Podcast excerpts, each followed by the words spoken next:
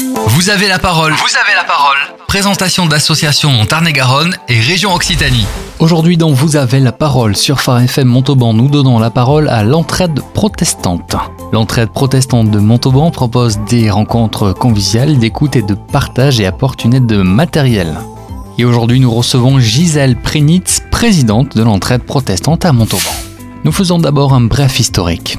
Alors, l'entraide protestante existe depuis très longtemps. Hein, euh, je crois que c'est 1905, donc c'est quand même très très ancien. Euh, c'est une association aujourd'hui de, type 1901, mais qui est rattachée à l'Église protestante unie de France, anciennement Église réformée de France, au Carme, donc à Montauban. Euh, au moment où je suis arrivée, l'entraide avait essentiellement comme action auprès de personnes fragiles ou déshérités, de les recevoir d'abord, de les accueillir, c'est la mission numéro un, de les accueillir une fois par semaine euh, lors d'un d'un goûter, d'un café. Euh. Alors au fur et à mesure euh, de leur visite se font jour certaines demandes comme des tickets repas pour, améliorer leur alimentation. et puis il y avait surtout il y avait d'autres d'autres petites activités. il y avait une personne qui coupait les cheveux, c'était très très bien petits jeux de société, euh, certaines démarches euh, auprès des assistantes sociales. Nous continuons avec deux grandes actions de l'entraide protestante à Montauban. Ensuite, il y a eu deux grandes actions. C'était euh, le vestiaire, donc il y avait un vestiaire constitué des dons que faisaient les paroissiens, mais pas que.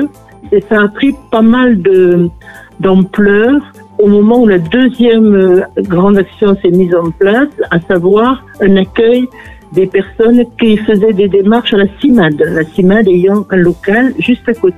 Et à cette occasion, euh, ils venaient euh, voilà, demander des, vêtements et c'était une activité très prenante et très fatigante même. Nous continuons en parlant en détail de cette deuxième activité. Nous sommes représentés dans le collectif, collectif association qui regroupe 13 associations.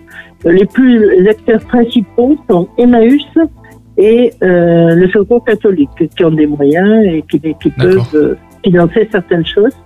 Donc euh, c'est en direction des personnes euh, à la rue, des personnes en précarité, surtout le Tarn-et-Garonne. Donc vous voyez, c'est quand même assez assez vaste.